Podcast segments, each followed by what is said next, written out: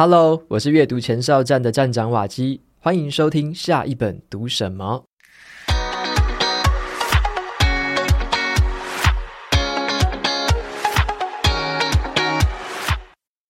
你觉得写作是一种遥不可及的能力吗？或者你认为自己还不是写作的料吗？好消息是哦，只要你会阅读，你绝对就有能力可以写作。写作啊，它不只是文字的拼凑而已，它更是一种可以帮我们认识自己、连接世界，甚至呢，帮我们创造机会的方法。今天我就要跟你分享一本刷新我们对于写作看法的书籍。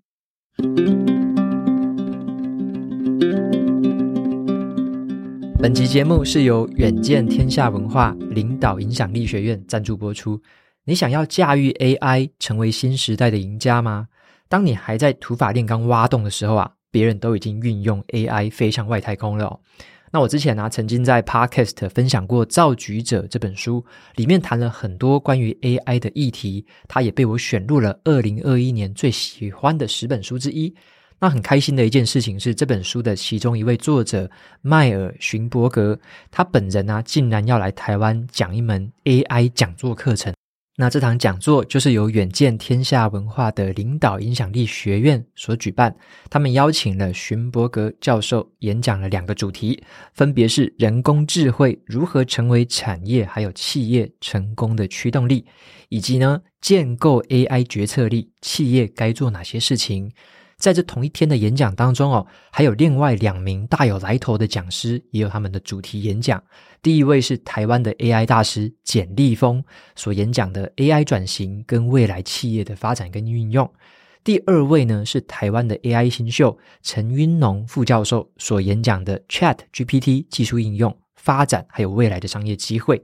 那么三位讲师啊，重磅联手。如果你是企业领导人、公司主管、专案经理人以及呢，对于 AI 有兴趣的工作者，这个课程呢，就会教你如何去建构 AI 时代的思考框架，还有营运的谋略，带你突破局限，成为新时代的赢家。这场讲座在十月十七号举办，总共是六个小时的时间，你可以选择实体报名，现场来收听。或者是单纯买线上的直播版，然后你就可以看直播，也可以在一个月内重复观看。使用优惠码报名，Waki 三百，你买票的时候还可以折抵三百元哦。有兴趣的朋友，欢迎前往节目资讯栏参考看看。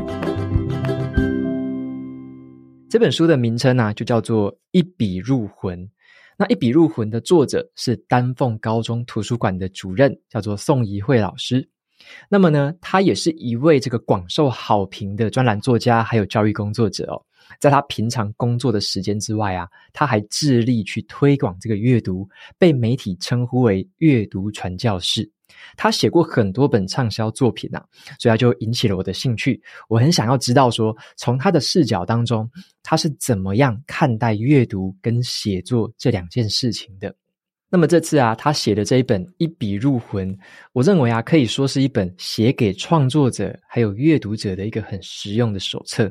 那他在书本里面呢、就很深入浅出的探讨了这个写作跟人生的一个密切关联性，他借由他自己丰富的教学跟写作经验，分享了他怎么样从刻意练习到灵光一闪的这整段的创作过程，告诉我们说，这个写作不只是文字的输出而已啊，更是我们思考跟生活经验的累积。那在读这本书的过程当中呢，我就重新思考了三个问题，分别是写作的目的性到底是什么？第二个是。为什么要从阅读进入到写作？第三个是一般的阅读者该怎么样去整理我们写作的素材？以下呢，我就分享一下针对这几个问题哦，这本书所带给我的三个收获，也是呢，给每一位想要写作的朋友的一些些提醒。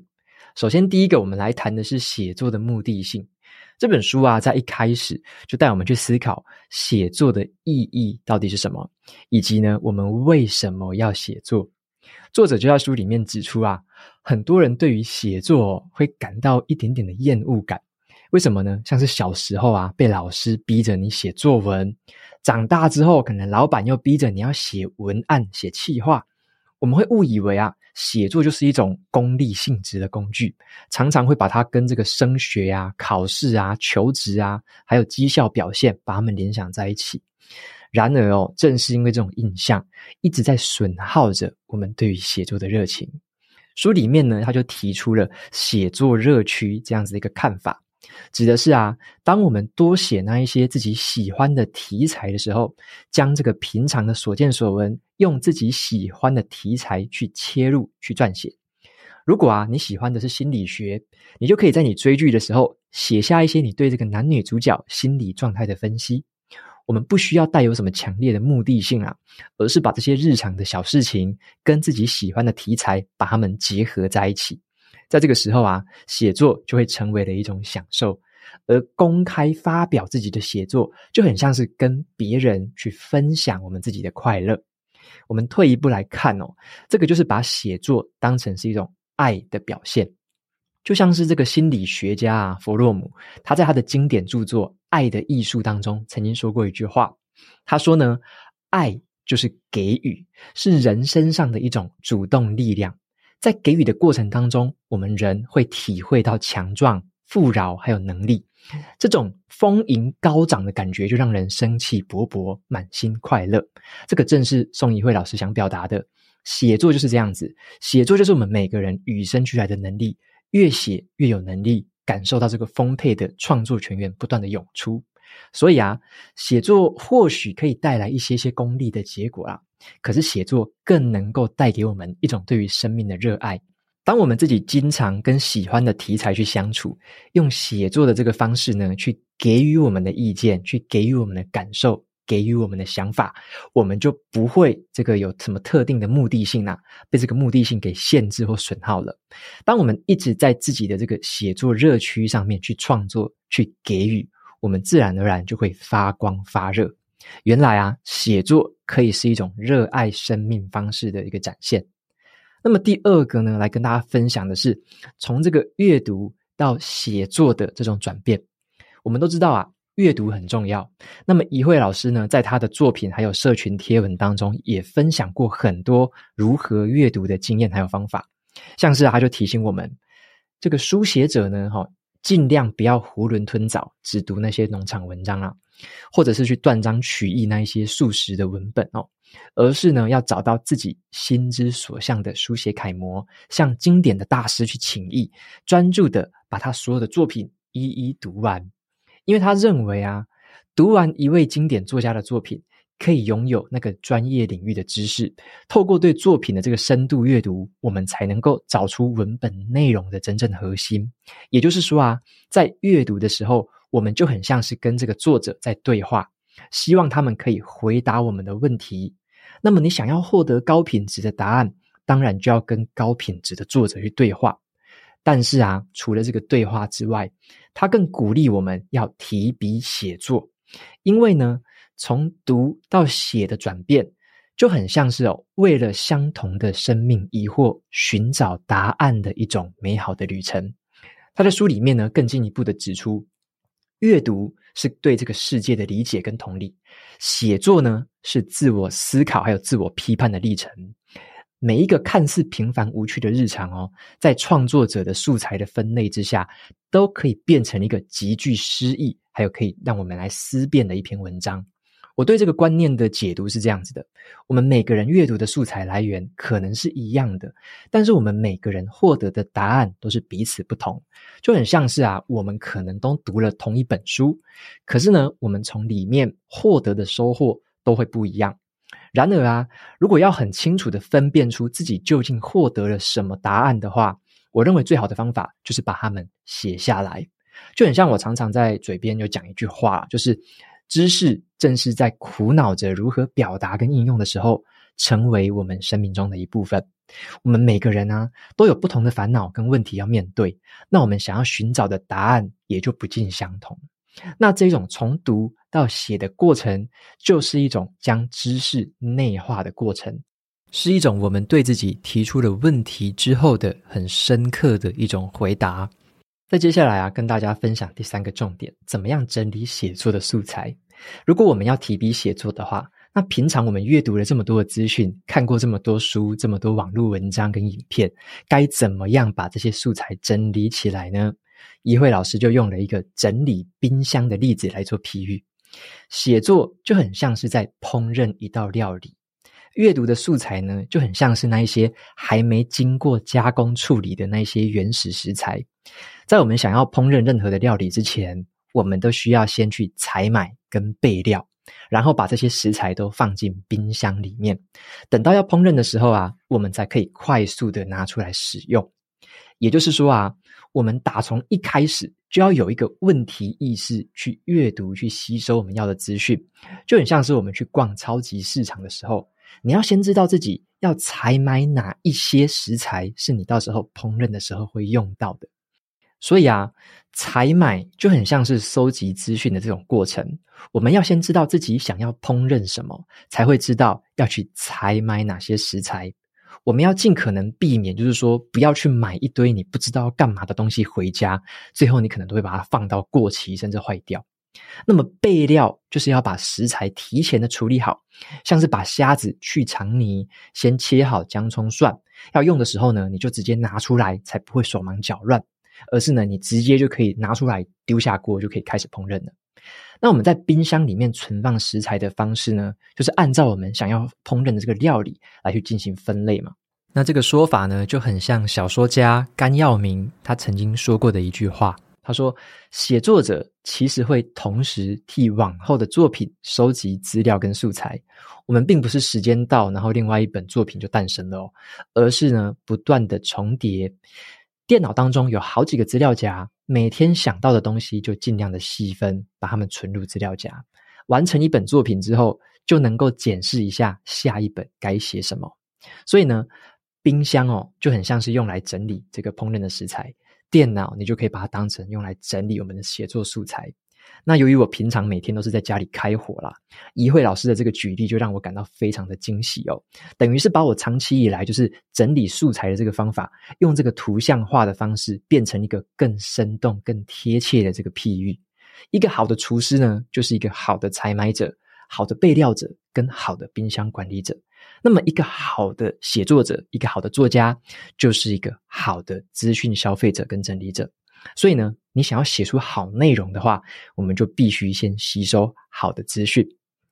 总结来说啊，我认为呢，在读完这个《一笔入魂》这本书之后哦，我们呢可以建立这个写作的正确心态，还可以认识到写作对于我们个人成长还有职业发展有多么的重要。无论啊，你是一位专业作家，或者你单纯就是一位文字的这个爱好者，你都能够在这本书里面找到很宝贵的启示跟很实用的技巧，帮助你更好的一笔入魂，创造自己的人生机会。那最后啊，我想要分享这个作者在这本书一开头有说到一句话，他这么说的：如果说阅读就是生命的氧气，那么写作就是心灵的呼吸。哦，这句话我觉得说的真好哦，因为写作就是一种生命力的展现，是一种我们活在当下的证明。特别是在现在生成式的 AI 兴起的当下，像是 ChatGPT 呀之类的应用，雨后春笋般的出现，优美的文字已经不再稀奇了，丰富的资讯已经不再匮乏了。我们要做的是什么呢？或许不是跟这些技术去比更快啊，比更美啊，或比更多。而是呢，要回归到我们的内心，享受那种写出一个字一个字的过程当中，我们感受到自己的灵魂仍然在呼吸的那种感动，就很像是这本书名哦，《一笔入魂》带给我的一个深刻体悟啊。我们可以允许自己写出不完美的文字，但是我们必须保有自己完整的灵魂。那么在最后呢，来分享一下 Apple Podcast 上面的听众留言。首先，第一位是 Stella H M Lin，他说：“重回阅读的美好，在近期听了很多集瓦基的心得分享，让我在逛书店之前多了很多的书单可以参考，也预约了图书馆的书，扩充了我的阅读广度。谢谢瓦基的用心还有热情。” OK，非常谢谢 Stella 的留言还有肯定。那么我自己在去逛书店之前呢、有时候有时候会先看书单啊，就是看一下最近有自己我列那种待读书单，就是我自己想要读的或别人推荐给我的读者朋友推荐给我的，我就会列一个书单，大概上面有五十本到六十本左右，我就从那里面看一看，稍微有个印象。如果去书店的时候看到有这方面的书，或者说刚好看到哪一本书，就可以买下来读。那有时候就是会去书店之前就不一定会看什么书单，就是觉得诶，就去寻宝，或者说有没有什么惊喜，所以就会去书店里面，然后找一个自己有兴趣的这个区域，就随便逛一逛，然后每一本都给它翻一下，看一下哪一本的这个封面啊，或者说里面的主题最对我的胃口，然后就直接这样随机的挑。那像我自己去台北出差的时候啊，有时候会去录影或录音，或者是跟其他人开会，那就会路过台北车站，或是经过一些捷运站，那就会到里面的书店去看。那有一次还蛮好玩的，是在那个台北车站的那个站前的成品，现在好像关起来了。之前还有那个站前成品店，然后就去那边逛一逛，结果在附近就刚好遇到一个就是网络上的算是网友吧，他也有自己的粉专，然后就在那边遇到他，就觉得哇，真的很酷诶，就是书店逛一逛，然后出来要吃东西，就刚好在那边遇到，而且还被认出来，就是我在那边吃东西，然后我还被认出来，就非常非常的惊喜。所以就是去书店逛一逛，不只是会遇到书哦，有时候还会遇到人哦，这是蛮有趣的一件事。那再来的话是下一位听众朋友，叫做同为小知足爸爸。他说每天持续写作的乐乐爸，他说这个两百九十集很有感。最近呢也看了一本英文书名叫做《Stories That Stick》，是这个 Kindra Ho 写的，内容是说这个说故事的重要性跟影响性，还有怎么样创造并且说出自己的故事。结果这个中文书名呢是翻译成了这个谁会说故事，谁就是赢家。副标题是让你在几分钟之内感动人心，说服任何人做成任何事。那我认为这也是一本被出版社书名耽误的好书。OK，非常谢谢小资族爸爸这个乐乐爸的这个分享。那他所提到的两百九十集那一集，我在谈的是被书名耽误的好书啦。哦，那一集里面就介绍了几本给大家。那他有针对这一集的话提出另外一本。那这一本书的话，我好像在两呃，我好像在二十八集吧，就很早很早的时候就有分享过了。第二十八集，我有分享过这一本《谁会说故事，谁就是赢家》。那这本书名呢，其实乍看之下，哈，就是的确像乐乐爸说的啦。你乍看之下可能想说，诶，这个到底是在讲什么？什么是赢家？什么是说故事？好像不太懂，对不对？但是我觉得这本书的确是很棒哦。谁会说故事，谁就是赢家，的确是很棒。因为这本书里面他在说什么呢？他说，我们为什么要说故事呢？我们如何说故事？还有我们该说哪些故事？他主要写给的这个对象读者是，如果你是企业的，像是品牌长、行销人员哦，你一定要读这一本。他写给企业的这个内部人员是一定要读这一本。那如果你是个人品牌的经营者哦，你也一定要读这一本。你在经营个人品牌啊，经营自媒体，你也一定要说故事。甚至呢，你如果只是一个普通的上班族，我们在公司可能会做一些职场简报，然后呢，做一些提案，做一些企划，你也要知道怎么样用说故事的技巧来跟别人沟通。好，所以说这本书它是主要是它原本在辅导的对象是辅导公司企业啦，但是呢，它转换到我们个人也可以很完整的去应用。像是书里面有一句话，我觉得非常的深刻哦，那时候我看完之后。我就鼓起了蛮大的勇气，在后来也是因为看完了这本书，开始愿意分享一些些我在生活当中的一些故事，然后呢，去回忆以前我一些小时候啊、年轻时候的一些这个故事。那为什么这本书会让我鼓起勇气？他就是讲了这句话，他说：“阻止你说故事的最大障碍，并不是拖延，也不是害怕分享，也不是什么怯场，而是呢，你从一开始就认定自己没有故事可说。”好，所以这句话呢，其实蛮有意思的啦。就是，其我们每个人其实都有故事哦，每个人都有故事。那作者就会提醒我们，无论这个故事什么是大是小啊，是平凡啊，是刺激啊，是精彩，无论是什么样的故事，其实你就是把它说出来，说出来就会获得某些人的共鸣。好，你不可能说每个故事就是全世界的人都有共鸣嘛。你说出来你自己的故事，一定有某些人有共鸣，有某些人走过跟你一样的路，可能遭遇过跟你一样的经历，他们可能体会过类似的困扰或挣扎。那你把这个故事分享出来。好，就是对大家一个非常非常好的帮助跟鼓舞。那对于自己来说也是一样啊。当我们在说故事，我们写自己的故事，就像今天分享的这一本《一笔入魂》，其实它也是一直在鼓励我们要写下我们自己的生活经验，分享我们的生活经验，分享我们自己的故事。好，所以这些书本呢，他们在呃，在这个传达这个概念上，都有一些相似之处。好，那所以说，其实今天这本书《一笔入魂》跟谁会说故事，谁就是赢家，里面就有这些共通点嘛。那也给大家参考一下，就是不要害怕说故事，而是呢，你要相信自己的这些故事是对某些人会有帮助。我们要帮助的就是某些人而已，我们无法帮助所有人，但是我们每个人都可以帮助某些人。所以这个也是我在撰写读书心得啊，分享说书给大家的时候，我自己心里面一直秉持着一个原则啦，就是只要我们提供的内容可以帮助到某些人，其实就非常非常够了。好，就是绝对不要去贪心说，哇，你要博取所有的目光、每个人的掌声，那是不可能的事情啊。所以这个任何事情就像。呃，这个观观念就是说，从小地方出发，从某些人开始帮起，从某一些专业领域开始做起，好，从一个很小的地方出发。那么，这个就最重要的，你要开始先分享，开始先说个故事，说个小故事都可以。好，这个的话，你才会有后面更多更多如雪球般开始滚动的这个动力跟能量。